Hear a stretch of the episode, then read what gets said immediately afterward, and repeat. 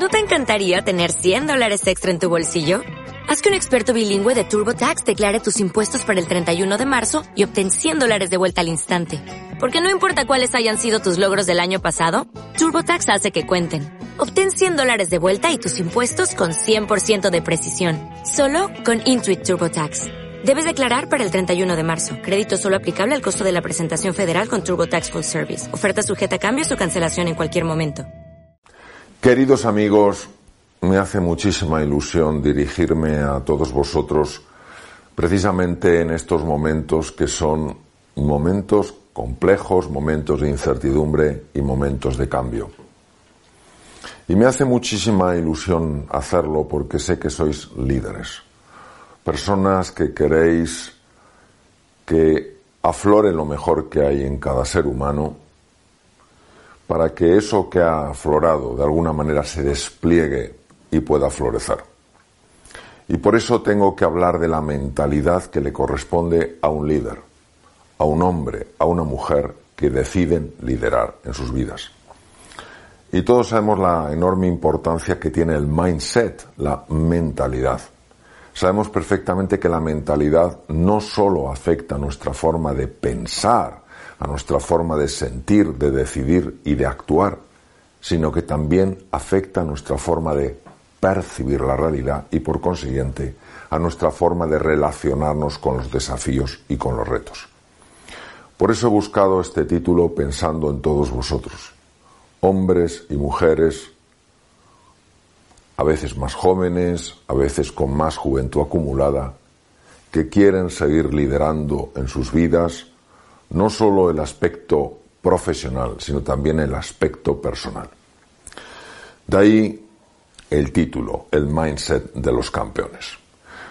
Lo primero que tenemos que reconocer es que esta etapa vivida ha sido una etapa muy dura. Muy dura no solo por las pérdidas humanas irreemplazables, sino también por todo el daño económico que se ha hecho, por la situación de aislamiento que han vivido con especial intensidad muchas personas, por el sufrimiento que ha generado esta pandemia y porque nos ha obligado a todos a trabajar de una forma distinta.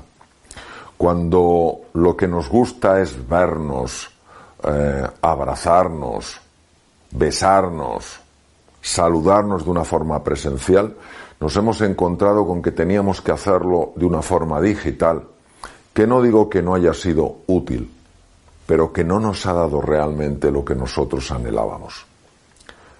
Afortunadamente, esta situación ya está cambiando, afortunadamente en muchos lugares del mundo se está notando un progreso, una evolución muy favorable, y aún así tenemos que conocer nuestro punto de partida. En nuestro punto de partida lo describió maravillosamente la psiquiatra suiza Elisabeth Kubler-Ross, cuya imagen veis ahí.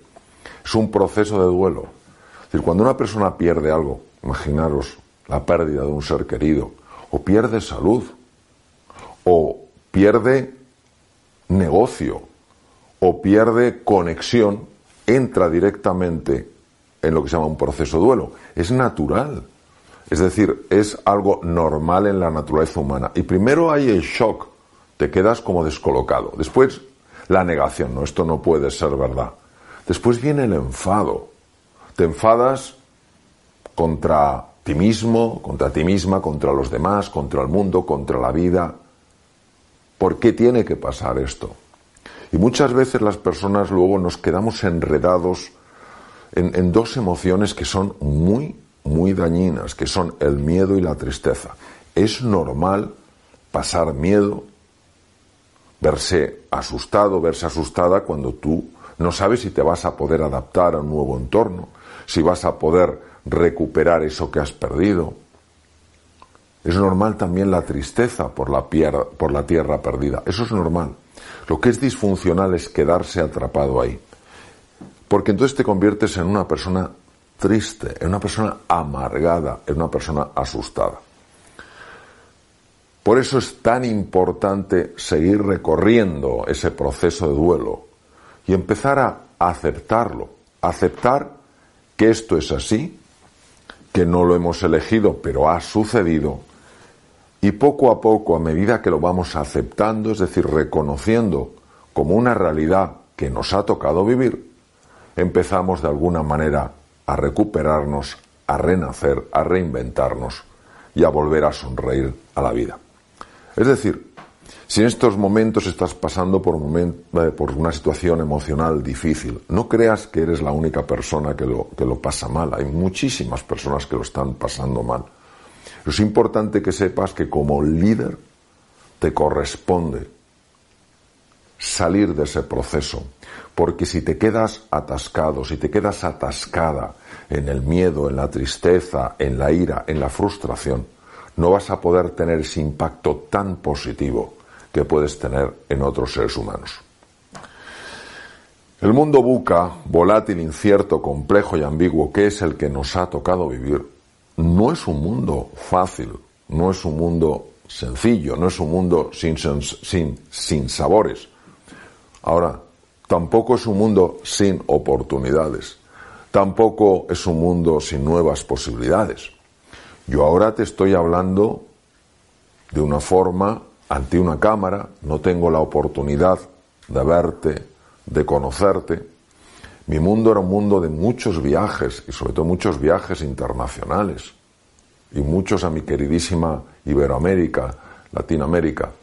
Y esos viajes se acabaron de momento y he tenido que reinventarme en un mundo digital. Claro que es más difícil hablarle a una cámara, pero tengo que sentir tu presencia detrás de la cámara. Entonces, ¿qué ocurre? Pues que necesitamos desarrollar una mentalidad que nos permita adaptarnos a los cambios existentes, porque estos cambios existen y van a existir y vendrán otros nuevos.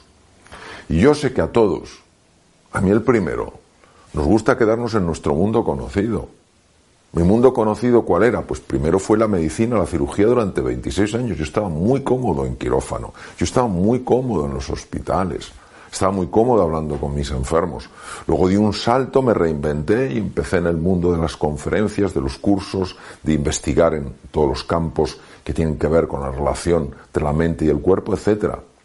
Ahora también he tenido que salir de mi zona de confort, del mundo que controlaba, del mundo que dominaba, de donde me sentía seguro.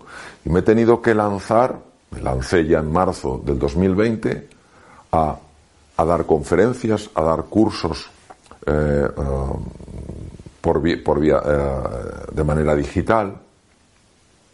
No ha sido fácil, pero he tenido que abrirme a la aventura, al descubrimiento, a las ganas de poder contribuir desde otro canal, desde otro camino.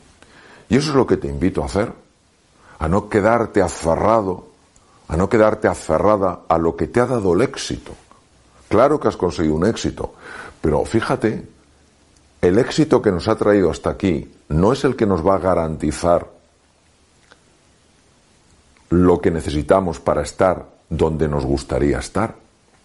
Pues necesitamos esa apertura de mente y corazón para explorar cosas nuevas, para abrirnos, para no aferrarnos a lo conocido, para no quedarnos atrapados en la añoranza de la tierra perdida.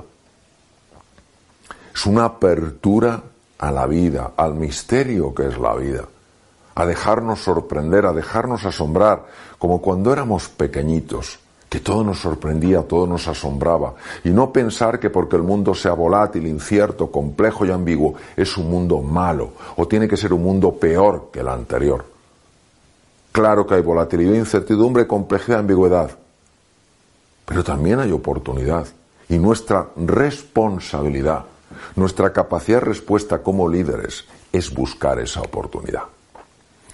Y es que además, fijaros, es que además no tenemos más remedio. No tenemos más remedio si queremos seguir adelante. Desde hace muchos años, cuando he tenido que hacer reinvenciones importantes en mi vida, he tenido muy presente las palabras de Charles Darwin. No es la especie más fuerte ni la más inteligente la que sobrevive, sino la que mejor se adapta. Hoy en día hay un coeficiente que se llama el coeficiente de adaptabilidad. Es decir, qué tan adaptable eres a una nueva situación. Entonces, como el líder, como la líder que eres, necesitamos revisar cuál es la mentalidad de un campeón, de un líder, hombre, mujer, dispuestos a generar una transformación positiva a su alrededor. ¿Cuál es la mentalidad que nos puede ayudar a adaptarnos, a no quedarnos atrapados en lo conocido, a abrirnos a un nuevo mundo por conocer?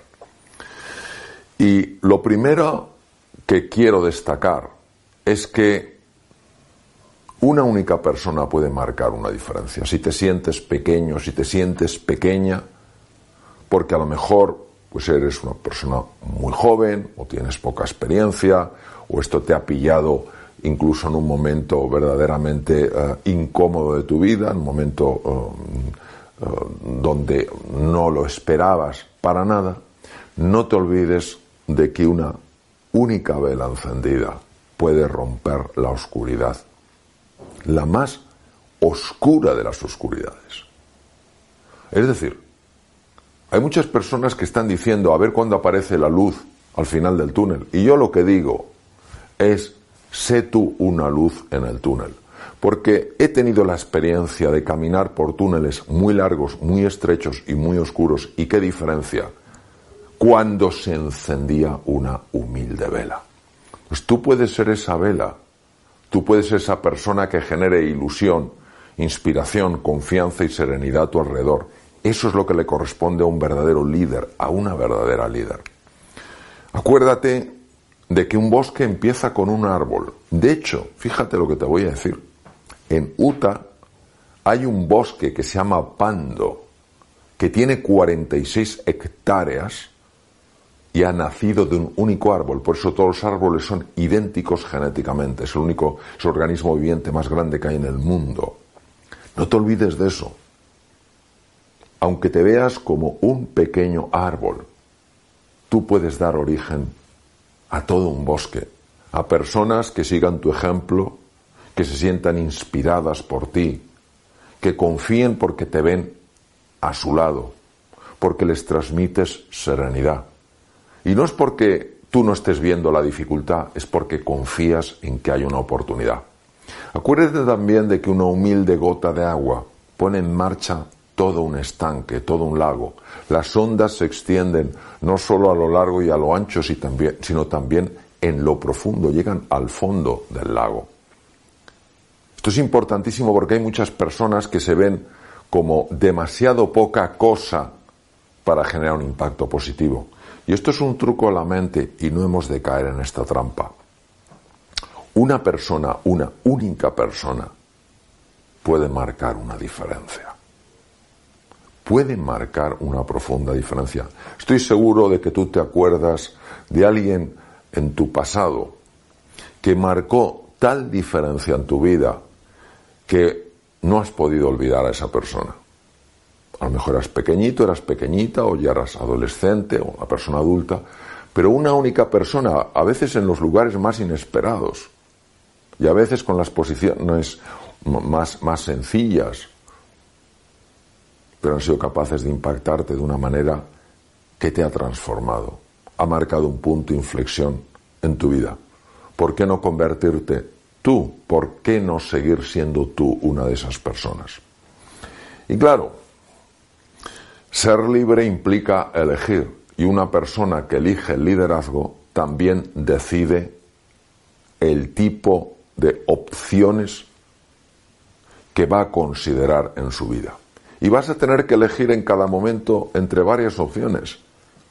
Un poquito en relación a lo que he comentado antes. Quedarte atrapado, quedarte atrapada en lo que conoces, en lo que controlas, en lo que te ha dado siempre seguridad, estatus, porque eres una persona con experiencia en ese campo.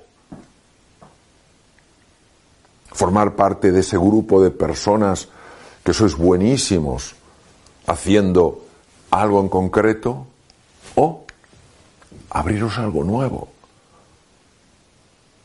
abrirse a la aventura, al descubrimiento, al aprendizaje, a la trascendencia, a la contribución. Todos en cada momento y en cada situación vamos a tener que elegir lo fácil o lo que no es tan fácil. Lo que nos da aparentemente una sensación de seguridad, nuestra zona de confort, lo conocido, lo que se nos da bien, lo que nos ha dado el estatus, la relevancia, el reconocimiento que hemos alcanzado,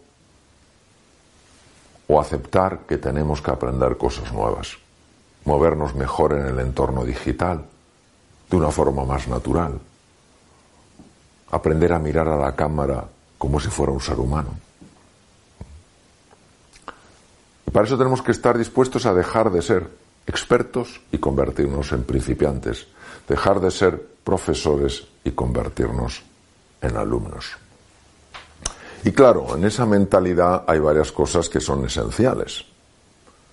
La primera es la pasión por las cosas. ¿Conocéis a alguien que haga realmente bien algo si no está apasionada esa persona en ese algo? La pasión es las ganas, la ilusión, el entusiasmo con el que haces las cosas. Y es inevitablemente contagioso. Si este nuevo mundo en el que estamos lo recibís con la pasión del descubrimiento, con el entusiasmo de aquello que podéis conocer, con la confianza de que van a abrirse oportunidades, inevitablemente, fijaros lo que os digo, inevitablemente vais a irradiar esa energía en vuestros equipos, en vuestra gente, a vuestro alrededor. Y os voy a poner un ejemplo que a mí me, me impactó mucho cuando lo leí, me gusta la historia. Es un ejemplo de algo que sucedió hace ya muchos siglos en la época de Alejandro Magno. El rey Alejandro Magno sucede a su padre, Filipo II, desciende con su ejército desde Macedonia hasta Grecia y invade las ciudades-estado, las conquista todas y con su ejército empieza a avanzar por toda Asia Menor. Sus ganas de aventura, sus ganas de descubrimiento, sus ganas de conocer proceden de la lectura de la Iliada. La Iliada fue escrita en el siglo IX antes de Cristo y habla de conquistas, habla de avances, habla de aventuras. Era el libro que colocaba debajo de la almohada su pasión por descubrir. Esto es lo que nos interesa en este caso de la vida Alejandro Magno, no otras cosas que probablemente son muy, muy, muy incorrectas o que no estemos de acuerdo con ellas, como es el, el, invadir a los demás. Pero lo que quiero resaltar ahora en la vida de Alejandro Magno es su hambre por descubrir, sus ganas de aventura. Bueno, fijaros qué curioso porque va a lo largo de años enteros conquistando toda Asia Menor, vence al, al, al, al considerado prácticamente invencible ejército persa y llega a este lugar. Este lugar, geográficamente hablando, es una cordillera.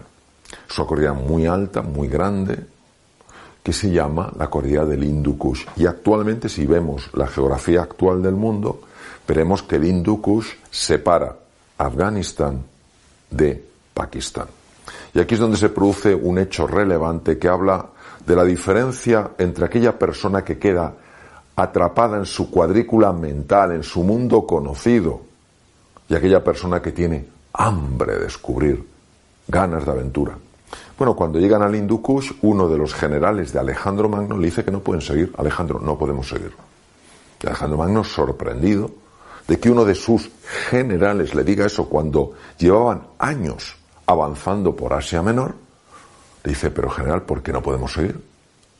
Y el general le dice, Alejandro, porque aquí se acaban los mapas. Vamos a pararnos un instante. ¿Qué quiso decir el general?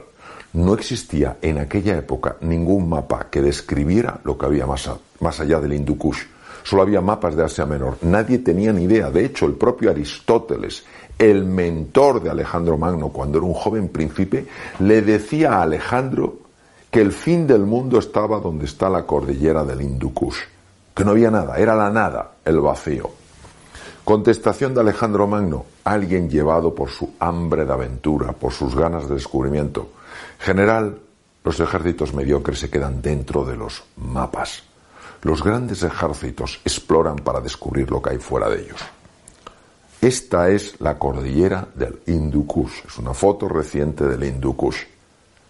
¿Qué es lo que veía el general? ¿Por qué el general se paralizaba ante la posibilidad de pasar a un mundo completamente desconocido. ¿Cómo es posible que alguien que se enfrentó con valor al ejército persa, el ejército más poderoso del mundo, ahora quedara aterrorizado, entrara en pánico a la hora de cruzar a otro mundo? Porque, queridos, la mente hace de las suyas.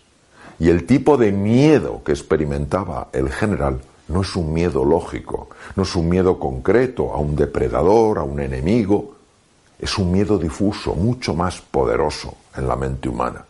El miedo a lo desconocido, el miedo a algo que no sabes ni cómo etiquetar.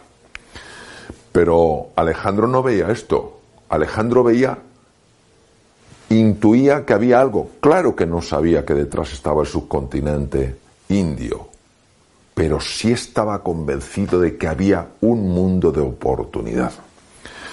Cada uno de nosotros tenemos nuestra cordillera del Hindu Kush particular. Y dentro de nosotros vive un general y vive un Alejandro Magno. Hoy estamos llamados todos a cruzar nuestra cordillera del Hindu Kush, a pasar de un mundo conocido, manejable, controlable, el mundo de antes, a un mundo nuevo, a todo un mundo por descubrir. Hoy sabemos muchas cosas en relación con cómo el cerebro humano percibe el peligro. Y aquí veis dos estructuras que están muy marcadas. Una, hay una flecha blanca, las amígdalas, que no son estas, son los núcleos en el cerebro, se llaman igual que estas, pero son centros cerebrales. Y veis en color azul el cerebro ejecutivo, eso, esa parte del cerebro que te permite razonar con eficacia, tomar buenas decisiones, analizar las cosas con hondura, aprender cosas nuevas, emprender, negociar, formar equipos de alto rendimiento. Pues fíjate lo que te voy a decir. Cuando se activa la amígdala por miedos como los del general, miedos fundamentalmente a, a algo completamente desconocido, no sabes si lo vas a poder controlar, es decir, obviamente se puede activar por miedos concretos, como un depredador, pero se activa sobre todo por esos miedos que genera la mente ante lo desconocido y que inmediatamente etiqueta como malo, como peligroso, lo que ocurrió con el general. ¿Cuál es el problema? Que cuando se activa la amígdala se desactiva el cerebro ejecutivo, con lo cual, ¿cómo te vas a adaptar? ¿Cómo vas a aprender cosas nuevas en este mundo tan digital? ¿Cómo vas a poder gestionar tus equipos de una forma nueva? ¿Gestionar tus productos de una manera nueva? Si estás viviendo esta realidad como la vivió el general.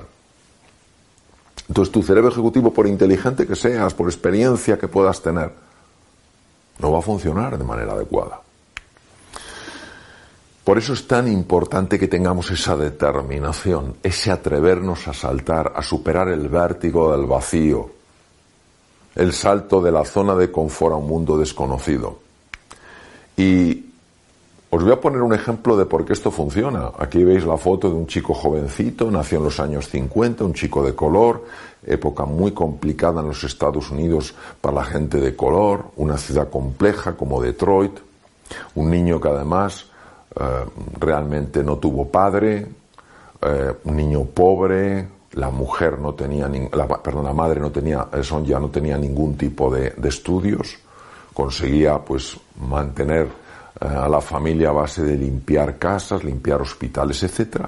Un niño que fue a la escuela pública de Detroit, obviamente no tenían dinero para ir a la escuela privada, y fue considerado el tonto de la clase. Le consideraron el tonto porque sacaba muy malas notas. Pensaban que este niño nunca llegaría a nada. Un niño de color en aquella época, una ciudad violenta, un niño pobre, con una madre que, que, tampoco tenía ninguna influencia social como para haberla ayudado, y encima un niño que, que no paraba de sacar malas notas. ¿Cómo es posible que este niño se convirtiera en el neurocirujano infantil más reconocido de la historia, el profesor Ben Carson?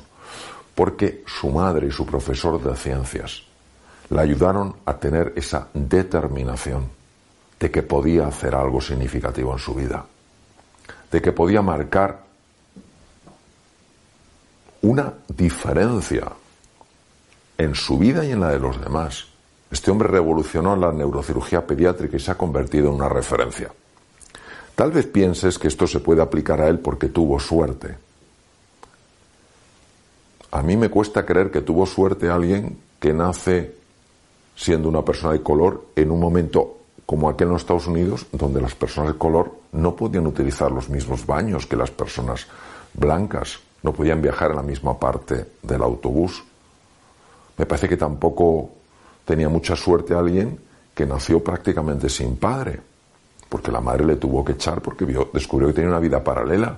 Tampoco me parece que tuviera mucha suerte alguien que no tenía una familia con influencia, una madre que le pudiera ayudar en los estudios porque la madre no sabía leer ni escribir, ni tampoco me parece que tuviera mucha suerte alguien que era considerado el tonto en el colegio. ¿Qué es lo que pasó en el cerebro del joven Ben Carson para esta transformación? Lo que puede pasar en cualquiera de nosotros. En color morado ves el cerebro emocional. Es lo que nos mueve, lo que nos inspira, las ganas de descubrir el alma de un Alejandro Magno, de una persona que quiere buscar la oportunidad en medio de la dificultad. Es el que manda el cerebro emocional. Lo que el corazón quiere sentir, la mente se lo muestra. Arriba a la derecha, ¿qué ves? El cerebro ejecutivo. Cuando tú tienes un verdadero qué y un verdadero por qué, cuando dices, yo voy a salir adelante, sí o sí, yo voy a convertir esta situación en una oportunidad extraordinaria en mi vida, cuando tú haces eso desde tu cerebro emocional, cuando tienes un compromiso de 100 grados, que es la temperatura a la que el agua hierve a la altura del mar, al nivel del mar, entonces se activa el cerebro ejecutivo, porque quien ve la oportunidad, quien tiene ilusión por descubrir, no está atrapado por el miedo. Puede tener su, su, tensión, pero no vive atrapado por el miedo como vivía el general. Y también se activa lo que ves abajo en color rojo, que se llama el sistema reticular activador ascendente.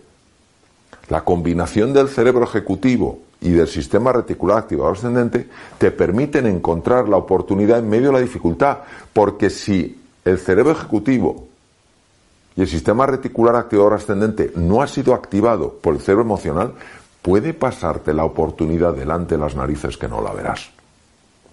Y cómo no la perseverancia. Qué poco valorada está la perseverancia. ¿Cuánto se valora el talento? ¡Qué listo es! ¡Qué lista es, por Dios! ¡Qué notazas saca! ¿Qué cantidad de títulos tiene? ¿Y la perseverancia? Parece que es la hermana pobre.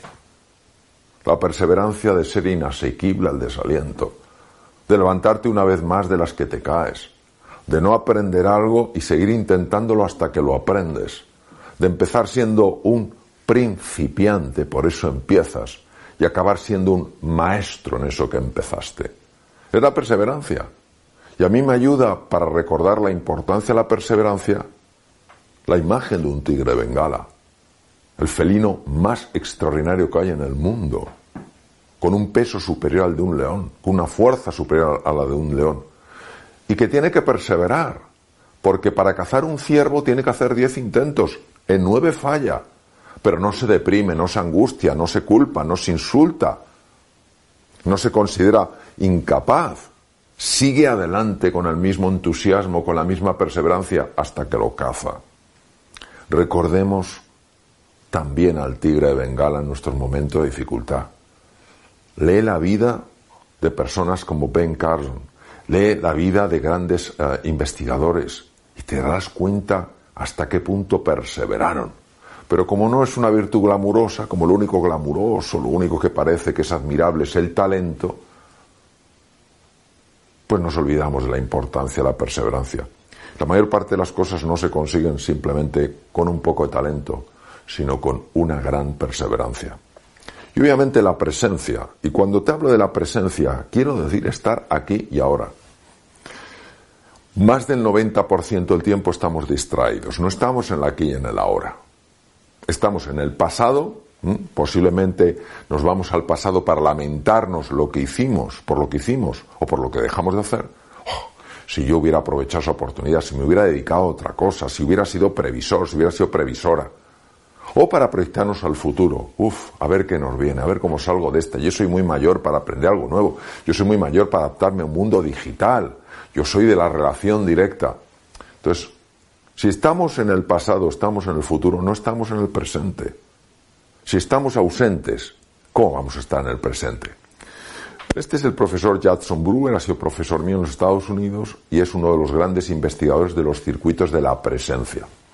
Y vemos que hay dos circuitos. Cuando uno está activo, el circuito de la distracción, la red neuronal por defecto, no estás aquí. Y si no estás aquí, no te estás enterando de lo que hay aquí.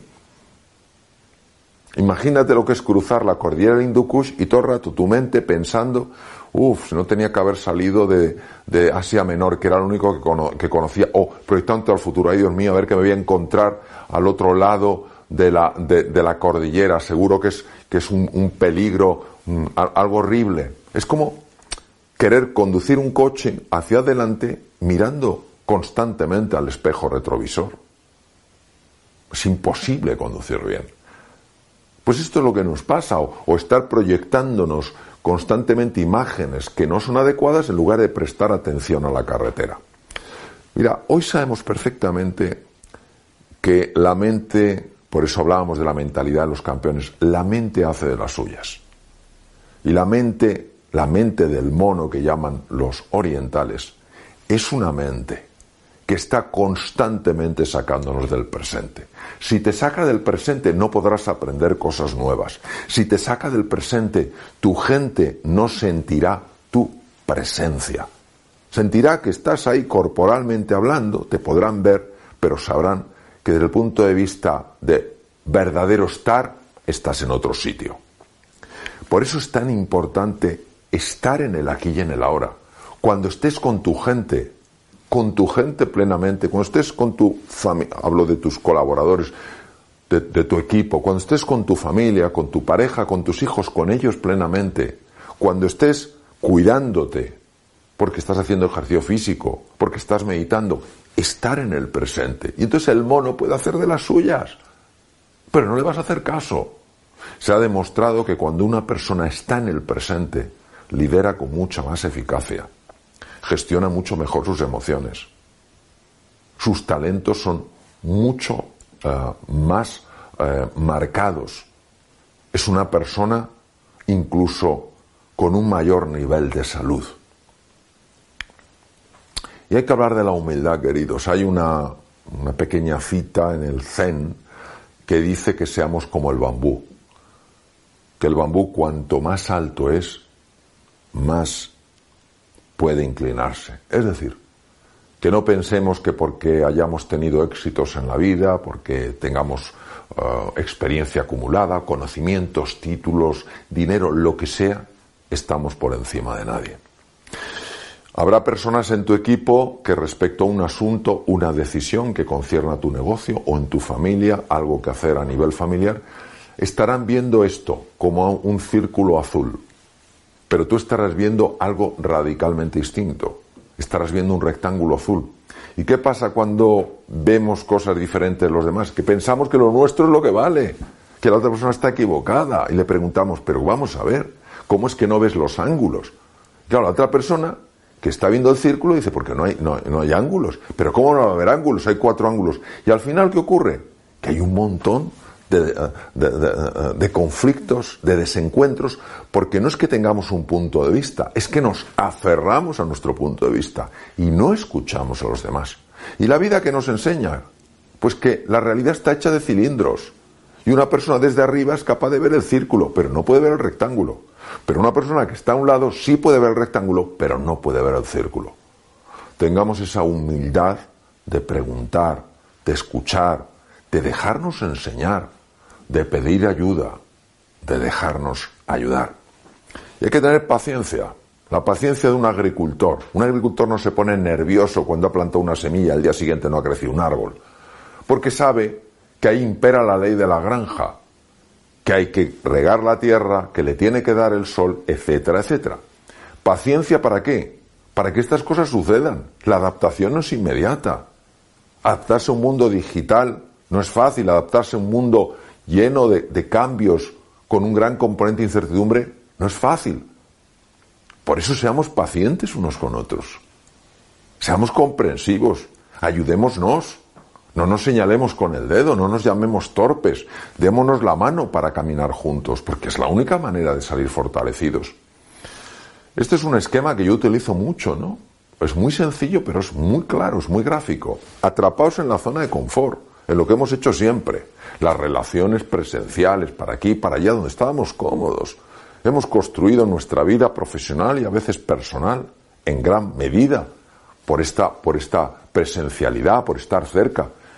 Y ahora tenemos que entrar en un mundo nuevo y estamos un poco perdidos. Es la zona de hundimiento, la zona de breakdown. Pero claro, luego que tenemos la zona de descubrimiento. La zona de descubrimiento que es la zona de los uh, de las grandes intuiciones, de los grandes aprendizajes, donde por fin ves una luz que es completamente nueva. Y voy a terminar con lo que dijo, bueno, para mí una figura insigne de la ciencia a nivel global, el profesor don Santiago Ramón y Cajal, Premio Nobel de Medicina en 1906. Todo ser humano, si se lo propone, puede ser escultor de su propio cerebro. ¿Qué nos decía Cajal? Que si tienes la mentalidad adecuada, si tienes esta pasión, esta humildad, esta determinación, esta perseverancia, esta confianza, todo tu ser va a evolucionar para que te adaptes, incluso tu cerebro se va a transformar para que tu capacidad se aumente y para que puedas verdaderamente expresar eso que tienes en tu interior. Cuidaros muchísimo, muchas gracias por vuestra atención y un abrazo enorme para todos. ¿Necesitas ayuda? En O'Reilly Auto Parts te ayudamos. ¿Necesitas algún consejo? Te aconsejamos. Nuestros profesionales en autopartes están siempre disponibles para ayudarte a encontrar lo que necesites. Excelente servicio al cliente es solo una de las ventajas que ofrece O'Reilly Auto Parts. Los profesionales en autopartes. Oh, oh, oh, O'Reilly Auto Parts.